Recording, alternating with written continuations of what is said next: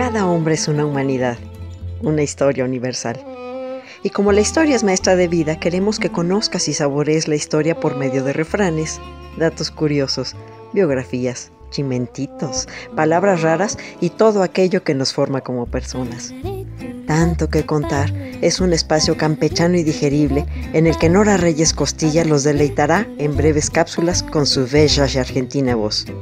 Escúchame a través de la radio del Colmich, www.radiodelcolmich.com.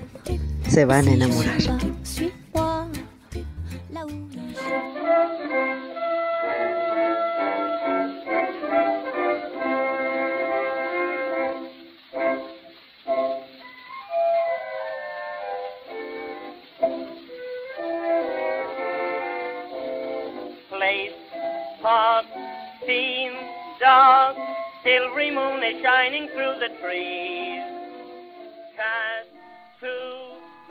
A mí me perdona, pero me disculpa. Una cosa es tener una autoestima sana y bien puesta y otra muy distinta, ser vanidoso. Por cierto, soy Nora Reyes Costilla, su imperatrix ad eternum, quien lo saluda desde tanto que contar por la radio del Colmich. Honorato de Balzac decía, hay que dejar la vanidad a los que no tienen otra cosa que exhibir. Y vanidad, como su etimología latina lo señala, significa falto de realidad, sustancia o entidad. Algo o alguien que presenta un hueco en su interior por ser presuntuoso, frívolo e insustancial. Prueba de ello es que hoy en día las autofotos invaden las redes sociales pero ¿sabían ustedes que las autofotos o selfies son de hace 180 años? La primerísima selfie de la historia fue tomada en 1839 por Robert Cornelius en un daguerrotipo. Fue un autorretrato reflejado con la ayuda de un espejo. Cornelius era un químico amateur y aficionado a la fotografía. Vivía en Filadelfia cuando captó su propia imagen, por cierto muy guapo con el cabello despeinado y toda la cosa. La foto fue tomada en la tienda de su familia y debió permanecer por lo menos 15 minutos quieto para hacer la selfie debido al mecanismo tan básico de la máquina. Dicha foto se encuentra actualmente en la Biblioteca del Congreso en Washington, D.C. Otra selfie famosa pertenece a una persona de la realeza, a la duquesa Anastasia Nikolaevna de Rusia. Vamos, una Romanov, quien se tomó una fotografía y se le envió a sus amigos.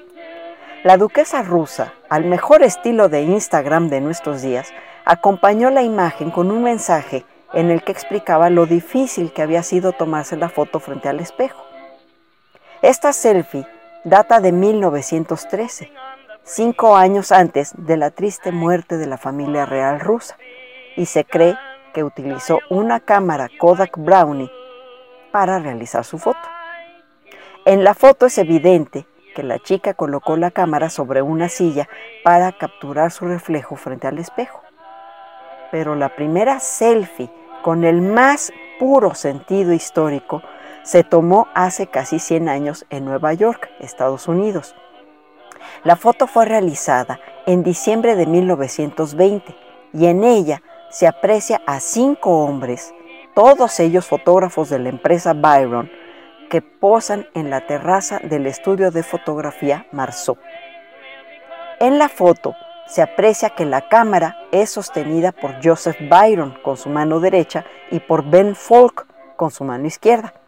Además de esta selfie, en la colección del Museo de la Ciudad de Nueva York hay otra foto, tomada por una cámara distinta, que muestra desde otro ángulo a los participantes de la imagen mientras sostienen la cámara. En ese momento no imaginaban que estaban retratando un momento histórico y que inmortalizarían el origen de las selfies. En tanto que contar, los invitamos a presentar sus selfies con un verdadero y honesto sentido de compartir su felicidad de que sea registro histórico de sus momentos más entrañables y felices. Nuestra misión es hacer de la historia cotidiana una maestra de vida para que no repitan los errores del pasado aprendan en cabeza ajena y pongan sus barbas a remojar. Escúchanos por www.radiodelcolmich.com y en Facebook búscanos como La Historia por Gusto. Esta fue Nora Reyes Costilla y la primerísima selfie de la historia, a mi manera.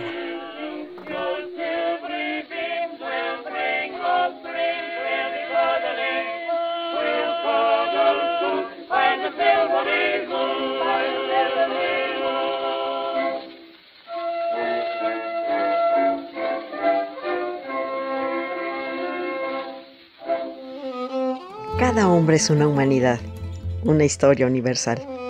Y como la historia es maestra de vida, queremos que conozcas y saborees la historia por medio de refranes, datos curiosos, biografías, chimentitos, palabras raras y todo aquello que nos forma como personas.